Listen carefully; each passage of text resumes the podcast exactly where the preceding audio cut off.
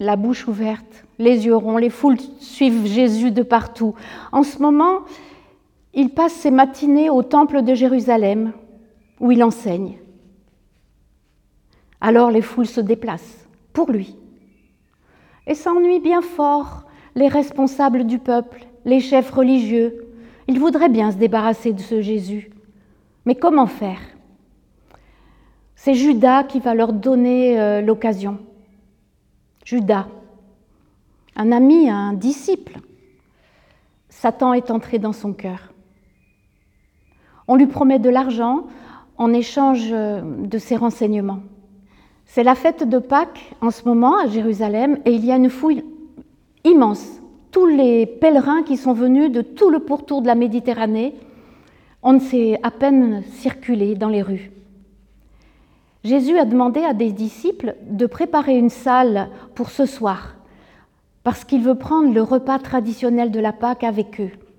Donc ils ont trouvé un endroit à Jérusalem, et ce soir ils s'y retrouvent tous. C'est une belle salle confortable, au premier étage d'une grande maison.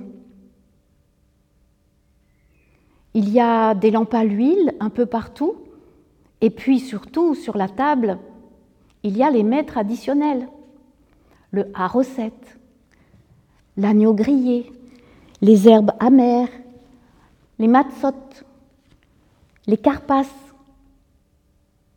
et puis tant d'autres choses. Ils vont se régaler. Une fois qu'ils sont tous bien installés, Jésus leur dit d'une voix très douce, J'ai tellement désiré prendre ce repas avec vous, parce que c'est la dernière fois que je vais prendre le repas de la Pâque. La prochaine fois, ça sera lorsque Dieu l'offrira dans son royaume. Chez les disciples, c'est l'incompréhension totale. Ils échangent des regards atterrés. Eux, ils attendent juste que Jésus se manifeste comme roi. On apporte une coupe de vin à Jésus pour démarrer le repas. Il bénit le Seigneur et puis il leur dit de se servir, de boire eux aussi à cette coupe. Et là encore, il leur dit, c'est la dernière fois que je bois du vin avec vous avant de souffrir. Nouveau regard complètement atterrés des disciples. Ils ne peuvent pas comprendre.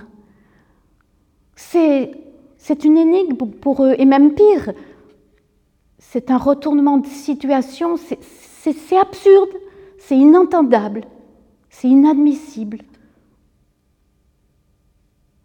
Mais hum, Jésus a déjà pris le pain sans levain, la grande miche plate, il en déchire des morceaux, et puis il rend grâce à Dieu avec la prière traditionnelle.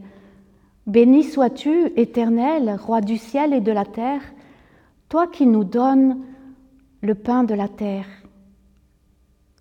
Et puis il dit à ses disciples, Prenez-en tous, c'est mon corps qui est livré pour vous, et faites ceci en mémoire de moi. Une chape de plomb tombe sur les épaules des disciples. De quoi peut bien parler Jésus? Ils mangent tous en silence. Ils essayent de se rappeler le premier repas de la Pâque, il y a bien longtemps. C'était en Égypte, quand le peuple était esclave là-bas et que Dieu allait le délivrer. Ils ont mangé l'agneau rôti à la hâte et les herbes amères et le pain sans levain. Et puis à la fin du repas, Jésus prend une coupe de vin et il la lève un peu haut d'une façon solennelle et il leur dit, Ceci est mon sang qui est livré pour vous. Faites ceci en mémoire de moi.